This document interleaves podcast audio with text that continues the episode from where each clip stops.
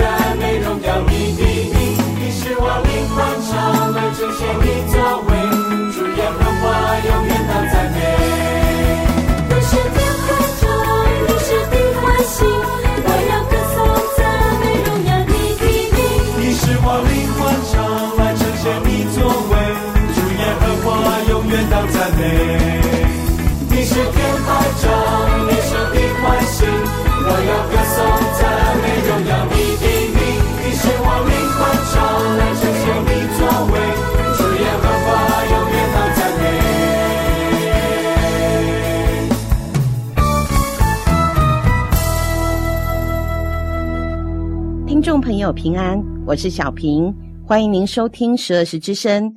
我们播出的时间在每周六早上八点到九点，频道 FM 八八点三长荣之声。很高兴能在这美好的主日与您在空中相会，更希望接下来的时间里能带给你满满的收获与祝福。刚才播放的诗歌是出自《单单只为你》专辑中的《全地当赞美》。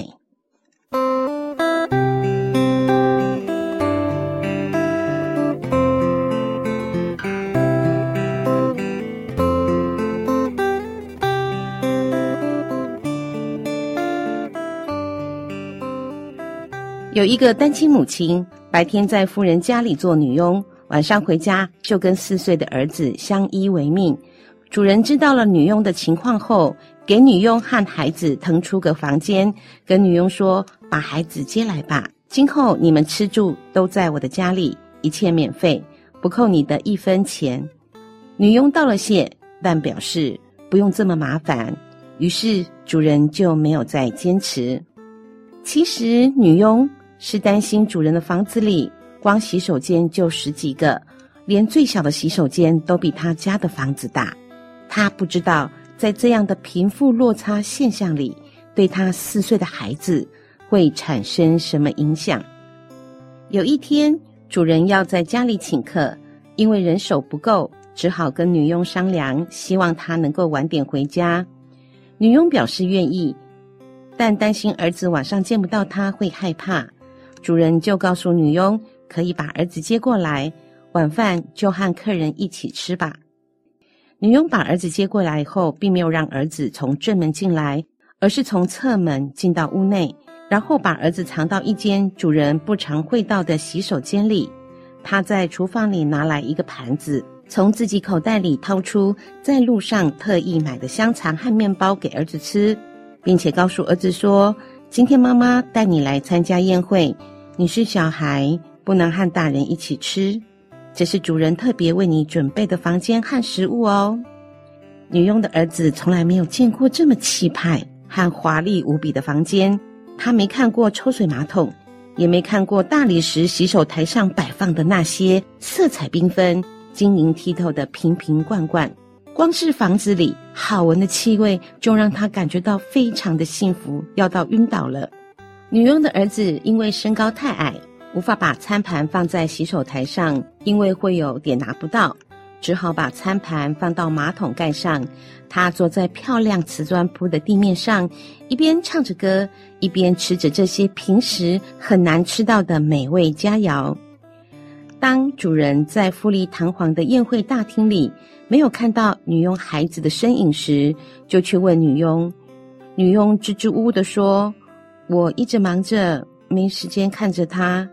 也许，或许，可能，他是在外面的草坪上自己玩吧。”主人似乎明白了什么，他离开了宴会大厅，把整栋房子的所有房间都找遍了，最后。在一个位在角落的洗手间里，找到了孩子。主人问孩子：“你怎么在这里吃东西呢？你知道这是什么地方吗？”孩子回答说：“我妈妈说这是宴会主人特地为我准备的房间哦。今天的香肠太好吃了，我好久好久没吃了。对了，你是谁呀？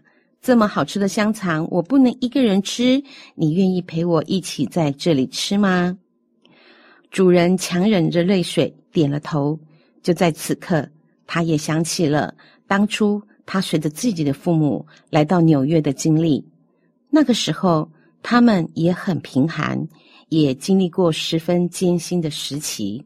当主人回到宴会大厅时，就对客人说：“朋友们，很抱歉，我不能和你们共进晚餐，因为我现在必须去陪一位很特殊的客人，请大家慢慢享用。”说完，他装了满满两大盘孩子爱吃的食物，端到洗手间里。他模仿孩子的样子，把餐盘放在马桶盖上，也坐在地上，然后对孩子说：“这么好的一个房间和食物，你一个人独享，真是可惜。来，我们一起吃晚餐。”主人和孩子一边吃东西，一边唱歌，聊了很多的话题。主人让这个四岁的孩子相信，他的母亲是世界上最勤劳、最伟大的母亲。主人告诉小孩，要为自己有这样的母亲感到骄傲，长大后还要为母亲做一些事情，因为孩子一直不知道，他的母亲仅仅是个佣人。客人们发现主人端走两大盘食物，再也没有回来后，觉得事有蹊跷，于是也开始寻找。当他们看到情同父子的两人坐在地上围着马桶盖吃东西的场面，大家都深深的被震撼到。于是每个来宾纷纷都端着酒杯和美味的食物来加入他们，很快的就把洗手间挤满了。大家给孩子唱好多好听的歌曲，传达了很多美好的祝福。这些人让孩子深深相信，他的母亲是最令人尊敬的母亲。而他自己则是世界上最幸福的人。很多年以后，这个孩子长大成人，他不但拥有了自己的事业，也买下了拥有好几间洗手间的大房子，进入到上流社会。每年，他会以匿名的方式捐钱给穷人，但从来不举行捐赠仪式或接受采访。他对不理解他这么做的朋友说：“我永远忘不了，在很多年前的某一天，有一群富人用他们的诚恳和良知，维护了一个四岁孩子的自尊。”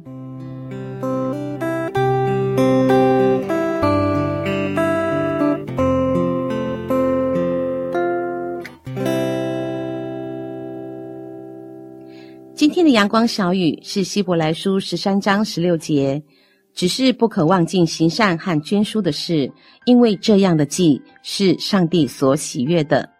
只是不可忘记行善和捐书的事，因为这样的祭是上帝所喜悦的。接下来邀请您听一首诗歌，是出自幸福专辑中的《活出爱》。我是小平，诗歌过后，请继续收听十二时之声。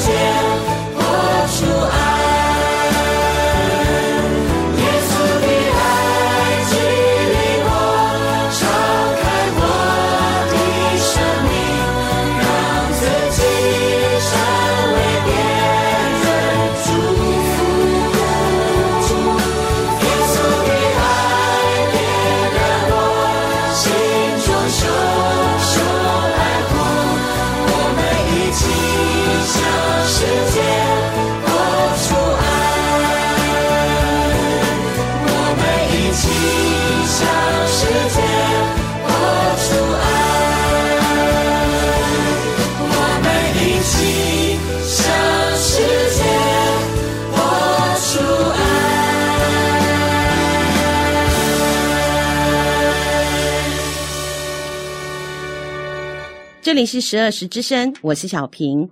在圣经中，与社会关怀相关的篇幅其实是不少的哦。比如说，圣经中共有四百处就提到了上帝关怀贫穷问题的经文，有四十二处的经文跟社会服务有关。在整本圣经当中，关于社会关怀的教导也出现很多次，在律法书、先知书里、诗篇、智慧书都有，福音书、使徒书信中也是如此。所以，社会关怀是基督信仰当中原本就有的观念。在今天节目现场，我们邀请的来宾是十二时教会的长老，也是十二时关怀协会的总干事许荣廷长老。啊，十二子之声的听众，大家平安。荣廷长老，是不是先来告诉我们，在圣经中对社会关怀、社会责任有关的教导或经文？啊，好的。其实，呃，圣经中对于社会关怀的教导。最早可以从摩西的时代哈，大概距今天已经大概是五千多年哈。哦，这么早。那那我们知道摩西颁定的十诫，其实他是很严格的去建立社会的秩序哈。其实我们知道，上帝给每个人呢，并不是都是很平均的，嗯，哦，所以有贫穷，有富有的。那所以当摩西在呃颁布这个十诫的时候，其实他同时也。制定了很多的制度哈，比如说在《生命记》二十四章十九到二十一节，嗯，这也是摩西他所写的，他就在里面有这样的一个经文说：你在田间收割庄稼，若忘下一捆，不可回去再取，嗯，要留给寄居的与孤儿寡妇，这样耶和华你神必在你手里所办的一切事上赐福于你。你打橄榄树。枝上剩下的不可再打，要留给聚居的与孤儿寡妇。你在葡萄园的葡萄所剩下的不可再摘，要留给聚居与孤儿寡妇。所以这段经文其实就可以看出啊，对当时有一些比较富有的人来讲的话，那他如果把他所有的他能够取走的都取走的时候呢，那其实我们会看到有一些比较弱势的，嗯，这些孤儿寡母，嗯，其实他们就会在生活上就会很可怜，就是鳏寡孤独的人。对，呃，摩西的世界里面不可以去偷盗，不可以去抢别人的财物。那这样子的话，这些比较贫穷的人、比较弱势的人怎么活呢？嗯，那当然就必须要那些比较富有的人，他去呃救济他们，嗯，哦、呃，去给他们。还有一点就是在利未记，同样是利未记里面。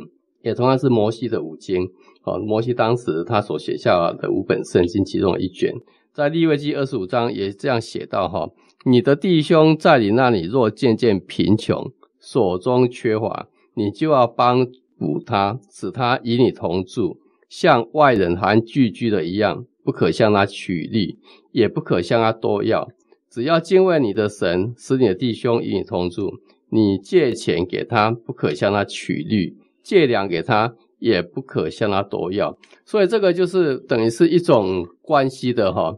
那这种关系就是也是建立在多的人就要给那些少的人，富有了就要给贫穷的。嗯，其实这就是呃，耶稣在这个新约圣经所提到的“施比受更为有福”是这样的一个观念。那其实我上网有查一下这个社会关怀哦，其实是从国外好引进进来台湾的一个这样子的一个名词。那他当初呢，这样子的一个社会关怀的提供的时候，其实就是针对于呃鳏寡孤独的人特别给予的照顾，因为法律好人情世故，嗯、有时候对于弱势的人，嗯、就可能在生活当中遗忘这些人，嗯、也就造成了社会有很多的不公平，嗯、或者是说不幸的事情发生。刚开始社会关怀，主要是是针对于女性的不公平。嗯，那渐渐的，连老人、连儿童都纳进来了。嗯，刚才长老告诉我们的的经文的内容跟内涵，我们又可以知道，圣经里面的观点，它就是一个大爱。旧约时代的时候，因为是农业社会，嗯，农产的收获要留给这些鳏寡孤独的人，让他们可以生存，嗯、孩子可以长大。嗯。现在来讲，大部分都是工商社会，确实就改变了这样的一个社会救助的形态了哦。嗯、我再请教荣廷长老哦，嗯、在新约中也有记载不少哦，耶稣鼓励基督徒关怀有需要人的比喻，嗯、那是什么呢？在新约里面就会提到很多的例子哈、哦，最熟悉的大概就是在路加福音十章那边有提到一个，就是好撒玛利亚人。耶稣在讲这个好撒玛利亚，呃，这个比较大众耳熟能详的啦，就是有一个商人哈，他就是被抢劫了，被强盗抢了，被强盗抢了之后，那就是有一个祭司过去了，啊，就看看啊，这不干我的事情哦。那又有一个怀善过去，不干我的事情。就有一个有一个撒玛利亚人，那撒玛利亚人在当时耶稣的社会里边，他就是被犹太人他所鄙弃的，认为是啊，这是是跟别的种族去混的混哦，就是他们不是很单纯的血统很纯正的这个犹太人哈。到了迦南地之后，跟其他种族混居的所生下这个呃，他外邦人结婚，对对对，他的下下一代哈，嗯，所以他们就很对这个撒玛利亚人真的很鄙视。是，但是这个撒玛利亚人过来的啊，刚刚啊，这个人好可怜啊，他被强盗抢的，然后衣服破烂，身上有很多伤口，他就拿把他的油啊拿出来给他抹啊，帮他治疗他，然后帮他找一个旅店，好旅店给他住了。嗯，那耶稣就说了，谁是这个被抢劫人的邻居呢？是那些利未人吗？是怀赛人吗？不是。哦，你看，就是这个撒玛利亚人。哦。所以这个就是新约里边，耶稣就直接用了一个这样的例子去比喻人跟人之间的关系。嗯，人为什么要去关怀一个人？哈，不是说因为这个人值得我关心，嗯，你就去关心了，并不是这样子。是这个人他有需要被关心，有需要，那我们就去关心。对，这其实这是个耶稣在当时呃他的一个时代里面。去带领他的门徒，就是做这样的一个一个认知。那也从耶稣的比喻当中，也就是不要有阶级观念，对不对？也不要有贫贱贵妇的差别。嗯，其实他就是一个观念，就是什么事情都是上帝所给予的。嗯，我刚才讲的施比受更为有福，是。一个人可以给，是因为他有多的，对，有多了才能够给。那为什么会有多？是因为上帝让你富足了。也许呃，现在的世上会认为我很了不起啊，嗯，我今天会富有，是因为我很了不起，嗯、我懂得理财啊，那我懂得做什么样的投资，我的人际关系特别经营的很好，对，对，那但是这些里面有可能因为上帝的一个举动，嗯，上帝的一句话，这些你可能努力的二三十点东西，可能一夕之间。就化为乌有，嗯，所以这个事情是我们必须要很值得警惕的，嗯。那么教会和基督徒要如何把传福音跟社会关怀来做相辅相成的结合呢？传福音是说我们传上帝爱世人，或上帝呃耶稣为我们死在十字架这个这样一个消息，这样一个好消息哈。那跟社会关怀，其实我们即使乍看之下好像是是两码子事啊，对。两两个不相干的事情哈，那其实传福音对每一个呃有这样重生得救认知的基督徒而言，它是一个他的义务。你信耶稣是你的救主，哦，信上帝是你的这样的一个一个永生的一个一种盼望的时候呢，那你就必须要把这样的一个消息要跟人家分享。社会关怀，那是这是一个责任了。嗯，不管是不是你是信了上帝与否，其实每个人都要有这样一个责任，因为社会关怀其实它是一个建立社会秩序一个非常重要的一种工作。对，就是因为现在社会上有很多贫富不均，甚至现在我们的呃，我们现在社会上已经不是所有的问题，我们要关怀问题已经不是仅限于物质的层面，是。有很多是心理的层面，有很多我们看到有很多。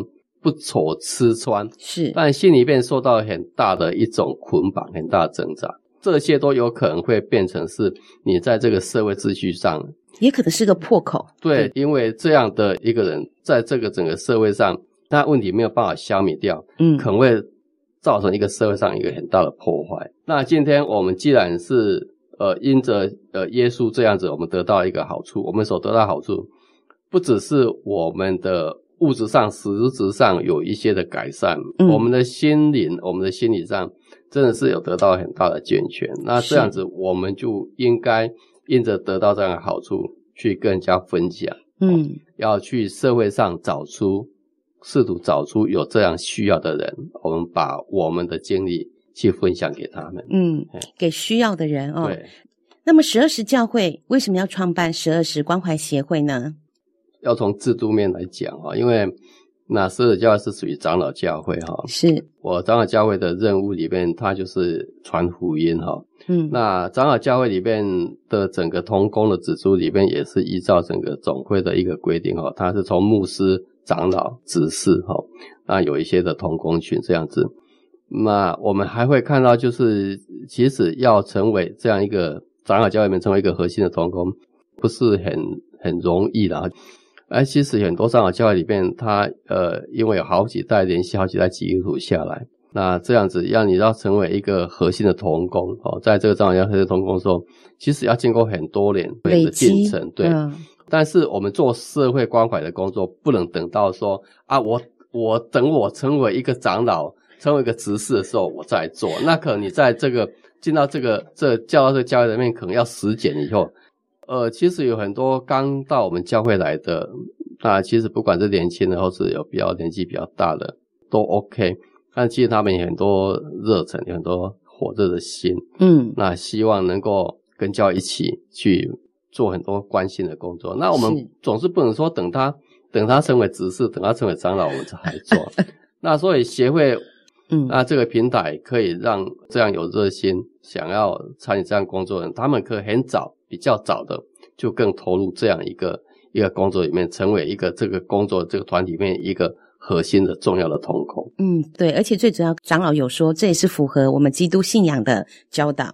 所以呢，我们基督徒呢关怀社会，是因为我们蒙救赎而关怀，是生命自然的流露。现在我们先听一首诗歌，是出自《你是信实的上帝》专辑中的《耶和华祝福满满》。诗歌过后，再请荣婷长老告诉我们，在未来几个月里，十二时关怀协会的相关活动。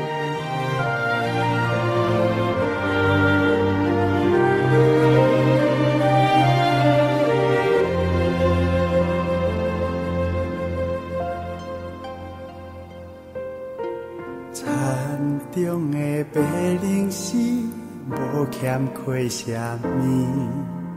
山顶的百合花，春天献芳味，总是全能的上帝，每日收拾真福气，好地就花的果实，现出疼痛的根基。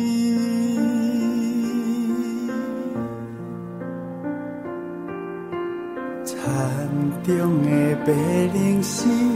无欠亏什么，山顶的百合花，春天献芳味，总是全能的上帝，每日收拾真福气，好地就花的果实，献出疼痛的根基。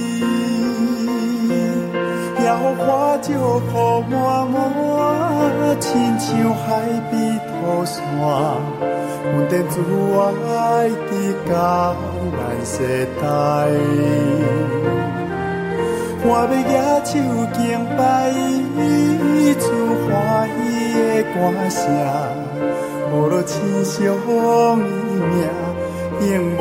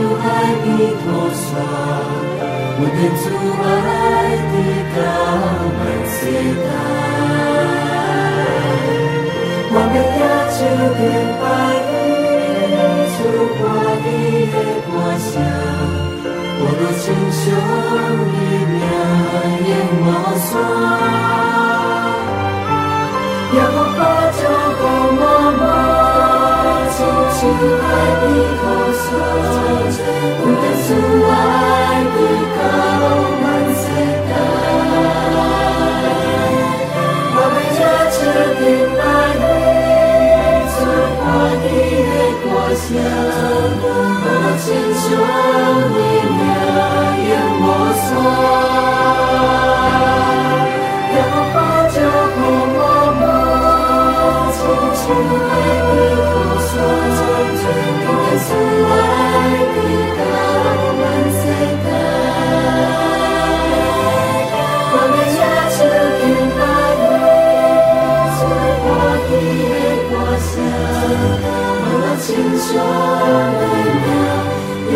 散。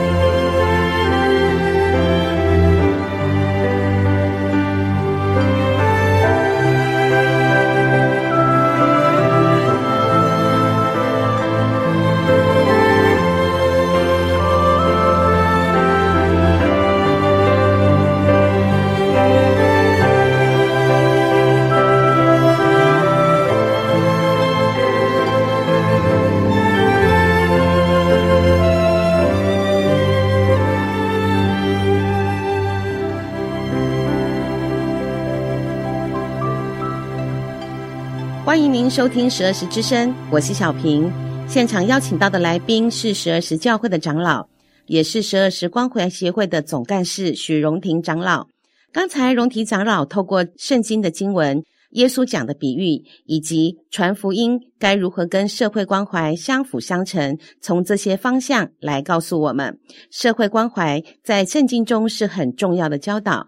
基督徒若决心要按着圣经的标准来生活，无可置疑的，就应当要关心社会，特别是对社会中的贫苦人和需要被帮助的人，这才是实践圣经教导的真正行动。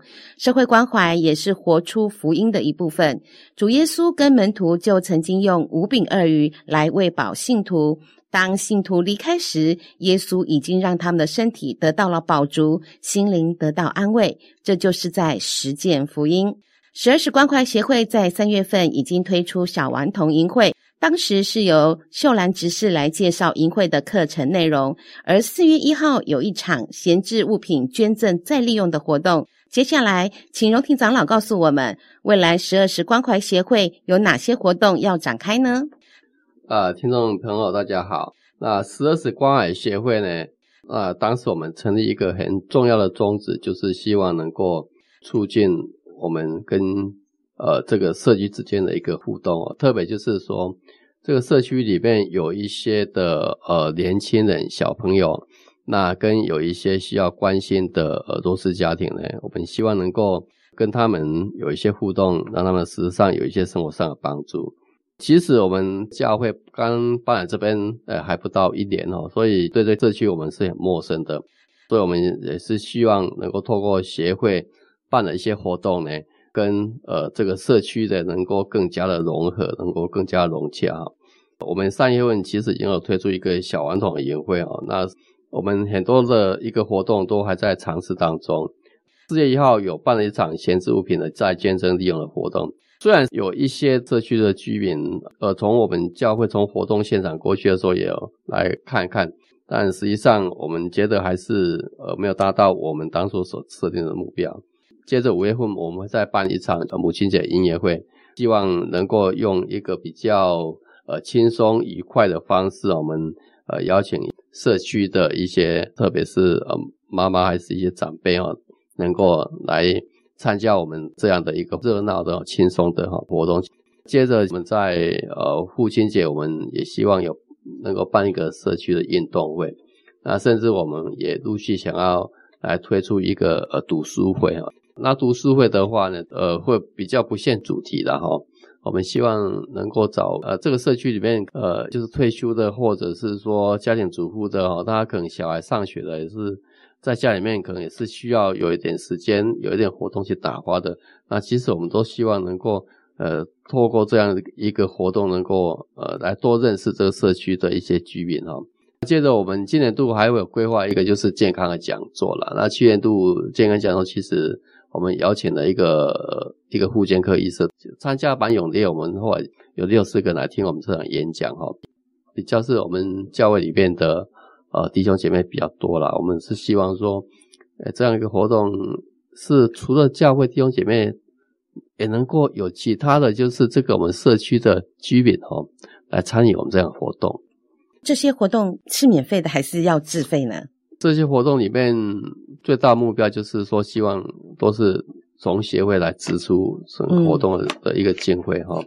其实我们也想说，因为我们附近就是精神国中、那西南国小，那其实暑假很长，特别是家呃家里面经济比较困难的呃家庭的话，小朋友就比较不晓得要该塞到什么地方去了。我们想说，是不是这样子，我们可以帮助这些家庭？暑假的时候，我们办一些营会啊。那这个小朋友白天他们也可以来教会做一些比较有意义的活动了，哈，嗯，带小朋友去打打棒球啦，然后打打玩玩什么球类的啦，哦，甚至有一些是很基本的一些的乐理的介绍啦，让他们可以从小就接触音乐啦，或者是有一些童玩啊，或者折纸啊，哈，这种才艺的活动很不需要花钱的，这个教教材，对对对对，这样子的话是可以让这妈妈她比较放心了，小孩子。啊，放暑假至少白天的时间，他有个地方可以去哈，而且是一个安全的地方。对，两个人喜欢这样子。我们希望能够帮助这个社区里面能够有提供一个这样的一性质活动，跟社区的有一些的家庭和大家互相的接触，一起的成长这样子。对，也可以让我们教会里面的大哥哥大姐姐们来陪伴这些孩子之外，也讲一些故事。对，因为小孩子喜欢跟大哥哥大姐姐在一起，比较能够影响他们哦。刚才荣廷长老有讲讲座，预计办几场？还有讲座的内容跟方向大概是什么呢？我们今年哈，大家一定会办两场讲座哈。嗯，一场的话，我们已经有请我们敏雄长老去规划，就是要做理财的课程。但是这理财课程的话哈，也是免费的，但是它是小班制的哈。我们会请一个理财专家来教导，特别我们是希望针对年轻人啊。嗯，我们知道现在年轻人的的薪水并不是很高哈，年轻人一个月可能收入就是大概是三万块左右，怎么样去好好利用这三万块去做一些投资理财规划，能够帮你管好你的财富哈。现在目前你在规划中的哈，这个课程里面虽然是是免费的，嗯，但是呃会用到一些的教材，但是这教材必须自己去买的，嗯，这也合理啊。这个课程免费，但是教材要自备。另外，我们预计要规划出一个健康讲座，哈，可能还是会针对一些居家护理方面的问题来邀请，哦，就是有经验医生来做专题的这种演讲啦。大概是会在下半年度，那希望能够比较偏向居家护理这个方面。从五月份的母亲节、父亲节，还有读书会，还有预计的理财课程以及健康讲座，嗯，发现呢，关怀协会它要推广层面是非常的多元哦。刚刚有说这个理财课程嘛，在有限范围里面，我们如何让它能够很轻松自如的运用我们有限的财富？很多人需要这个观念。对，好，因为以前我们都会说啊，存钱呐，存钱，不然把钱都放在房子里或买地。但是现在这个是不是以前的想法是符合现在社会？老一辈都会这样教年轻人，年轻人都会觉得不太怎么认同。其实来上我们这样子的理财课程。也可以成为你跟父母亲沟通的桥梁的一个话题，所以我觉得它是很实用的。年轻人是需要教导，很多人其实他用的手机都是 iPhone 啊，一只手机就要花掉你一个月薪水，恐怕还不够，还要贴一点才能够买到一个。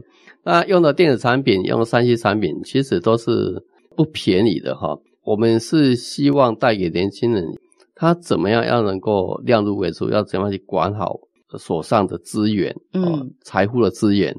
现在很多呃家庭里面，就是因为入不敷出啊，嗯，所以他也不敢生小孩，也不敢结婚，债筑高台啊。对，所以如果年轻人能够知道怎么样去理财，怎么规划他的人生，其实他可以活出一个很完美，他的一个生活，他可以活得很精致。嗯啊，所以我们是希望能够帮助呃年轻人这样，因为这样子的话才能够让这些人他有能力去关心别人，去关怀别人。对。我在这边好像要跟荣婷长老分享哦，因为有接触过年轻人，尤其是大学毕业的哈。其实大部分呢，现在大家都会希望至少大学毕业，政府也推了所谓的那个就学贷款。嗯，你也知道学费也不便宜，尤其私立学校。嗯，那我曾经问这个私立学校出来的这个大学生说：“你大概要还几年才还掉？”嗯，他跟我说要将近十年呢。然后我这时候就瞪很大的眼睛跟他说：“你有很多人生规划是往后。”比如说，结婚这件大事，嗯、就会晚十年才要去实现这样的人生计划，啊、因为他可能跟他的老婆也都一直在付就学贷款，嗯、而且现在都是二十五 K 或三十 K 哦，嗯、那他好像就是每半年还要连本带利的去还，嗯、那其实听了会很心疼，嗯、也就是他的人生都还没有赚到钱的时候，还没有享受到这个财富给他的一个快乐感的时候，啊、他已经债台高祖了，对。对。我们是希望透过一些找一些专家，透过不断的教导，啊，能够让年轻人他至少对对财富这个部分能够有一些观念的改变，嗯，那进而能够扭转他的一个整个人生。嗯，我还碰到了一个年轻人哦，才二十八岁，就是蛮刚强体健的啊、哦。嗯、那问他也是知名的私立大学毕业，嗯，我就问他说：“你为什么要做搬家工人？”嗯嗯，嗯他跟我说啊。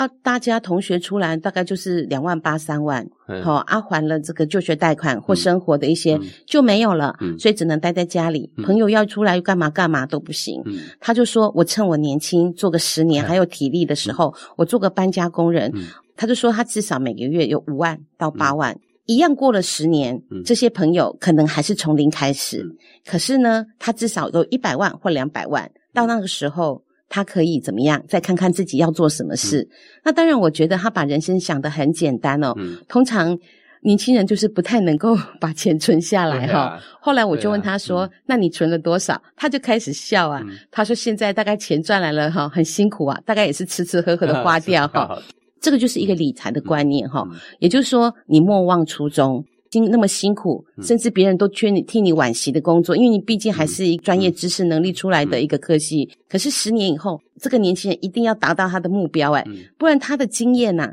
他这个搬家工人的经验，可能在十年后并没有办法可以给他更好的一个收入的来源跟方向。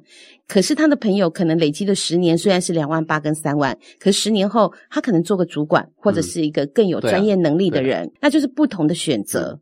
不同的选择，人生到底怎么走，还是来自于他们能不能够保守自己当初的想法，嗯、而且坚持。嗯、真的是应该要来上我们这样课程，嗯、而且是免费，嗯、只要自备教材的部分就好。对，对，最近的一个活动就是五月十九号的母亲节的音乐会。我知道五月十九号是晚上的七点开始。对，听说这次阵仗不小啊。对，因为母亲节五月十三号嘛。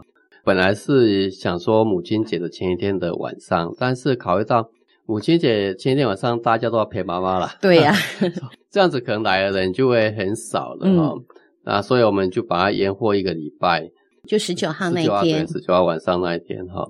也许就是有一些远程的人回来，他看看妈妈，可能他又回去工作了。对，然后想也没有关系，我们就是反正就是借这样一个午夜。的节气的气氛，嗯，啊，这要办一个音乐会哈，那希望这样子的话可以。诶，借这个机会邀请呃一些社区里面或者是我们一些朋友，嗯，大家可以来热闹一下。你说的没错诶，如果母亲节之前哦，可能也约不到朋友呢。对，啊、对我来讲是这样，因为他们可能孩子来，啊、他也要去看他自己的父母亲。啊啊、那一个家庭有两个爸爸、两个妈妈，就阿公阿妈、嗯、外公外婆嘛，嗯、对孩子来讲很忙碌哦。那所以这次我觉得可以赢在后面呢，嗯、仍然是在感恩的五月。但是意义仍然是一样的哦。嗯、在这次的活动里面，就我所知道的，好像有个很特别的，是个四手连弹钢琴的演奏。当时我们这个教会，呃，去年呃刚盖好的时候呢，有人来借了，嗯，借了去呃录音试音，他觉得哎，我们拜堂的 感觉很不错。那当时他也留下了联络方式，然后我们想说啊，那很难得的话，就诶邀请看看看看他愿不愿意也来共享盛举。就他这次答应了。就我所知道，他当时接我们的教会礼堂，是因为他也要把他的这个 demo 带寄到国外去，然后他就觉得他的乐他的乐曲跟我们的整个教会的背景跟气氛是相符合的。嗯嗯、那当时我们也是无偿的借用他，听说真的现场弹的真很好。嗯这次他也愿意来跟我们共襄盛举，对，其实真的也是上帝已经计划好了的一些人哦。呃，外面的乐团也会过来，但是在这里就要得卖一下关子哦。接下来我想说，请荣庭长告诉我们听众朋友，对于我们协会的所有的课程呢，包含活动，有兴趣的话，该要怎么来联络？因为我们还是呃，整个联络我们的办公室还是跟十二时教会是在同一个地点，所以我们就到。台南市建平十四街二十五号哈的电话是，是不是二九七七七五二吗？对对对对，我们就可以打这个电话联络。所以附近的社区邻居可以直接来我们十二时教会询问，嗯、地址是台南市安平区建平十四街二十五号。那如果呢不便前来的朋友，想要更知道详细的内容，就可以打电话到零六二九七七七五二二九七七七五二。在今天荣庭长老的分享，提供给我们这些活动当中呢，小平真的深深的感觉到，基督徒的关怀应该就是参与。所谓的参与，就是用怜悯的情怀面对世界，不要怕弄脏自己的手，不要害怕服侍的工作会带来疲累，并且能够在我们心灵的深处，常常被上帝的爱所激动、充满，好叫我们成为上帝的见证，与蒙召的恩能够相称。十二时关怀协会就是要以基督的心为心，不要只顾自己，也要考虑到别人的欠缺与需要。在今年十二时关怀协会的活动呢，是相当的多元又丰富，也是象征着十二时教会开始出发的一个里程碑。我们诚心的邀请听众朋友来参加十二时关怀协会的所有活动，活动相关讯息可以来电询问，电话是二九七七七五二二九七。七七五二，也欢迎您亲自来十二时教会，先来看看。地址是台南市安平区建平十四街二十五号。今天真的很谢谢荣庭长老能够来到十二时之声，谢谢你，谢谢大家，谢谢各位听众。耶和华的心是平安的盐，余生已是他的义，用恩典观念。耶和华的心是赐福的一面，一生一世他的应许慈爱永不改变。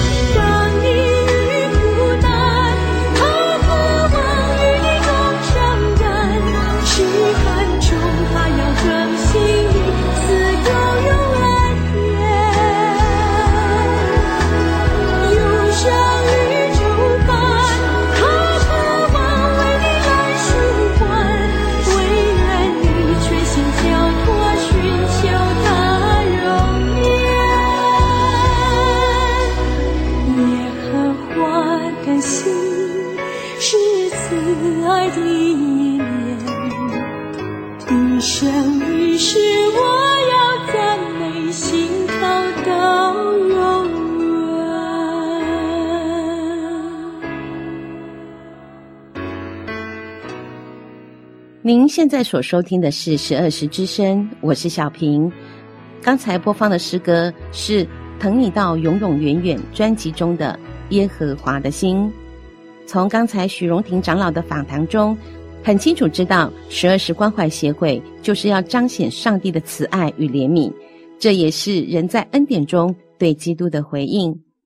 爱因斯坦曾说：“对于我来说，生命的意义在于设身处地为别人着想，忧他人之忧，乐他人之乐。”新约的使徒行传第二十章三十五节提到：“我凡事给你们做榜样，叫你们知道应当这样劳苦。”扶助软弱的人，又当纪念主耶稣的话说：“施比受更为有福。”各位听众朋友，你对今天的节目若有任何的感动，可以来电分享给我们，电话是零六二九七七七五二二九七七七五二，也可以来信，新乡市台南市安平区建平十四街二十五号，或是到十二时教会的 FB 上留言。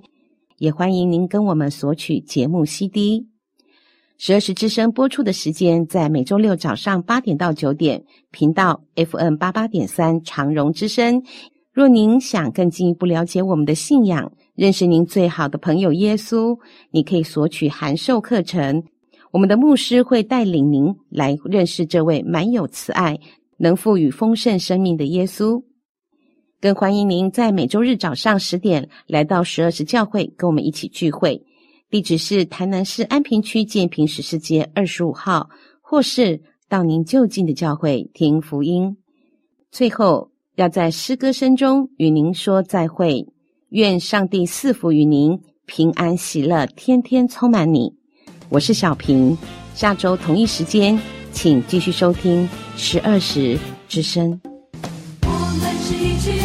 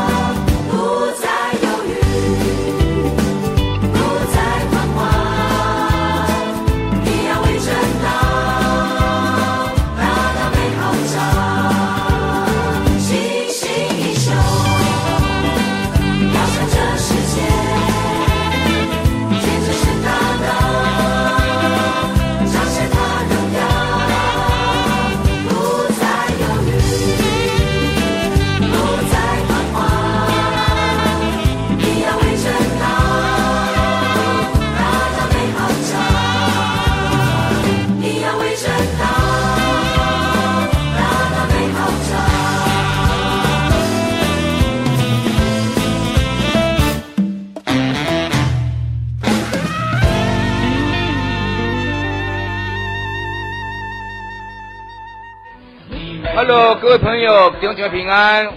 德时教会呢，今年的五月十九号，五月十九号哦，注意是星期六的晚上七点，星期六晚上七点，我们要办一个母亲节的音乐晚会。啊，这次的活动呢，非常的棒，除了有我们教会自己安排的节目之外呢，有钢琴的双四手联弹，特别邀请到有去参加美国甄选的古典音乐年轻的音乐家的钢琴，还有小提琴的演出。还有呢，我们教会的弟兄非常棒的管弦剧中乐团会带来演出。重点是，重点是注意听哦，我们要邀请我们教会的弟兄姐妹来参加。为什么？因为他是我们的最好的未来的 best，我们要把它当成福音茶会的方式来进行。所以各位弟兄姐妹，记得五月十九号，五月十九号星期六的晚上七点，在我们教会的主堂有个母亲节音乐晚会。请各位弟姐妹邀请你的朋友、亲戚朋友、邻居朋友都来参加，知道喽，拜拜，五月十九号见。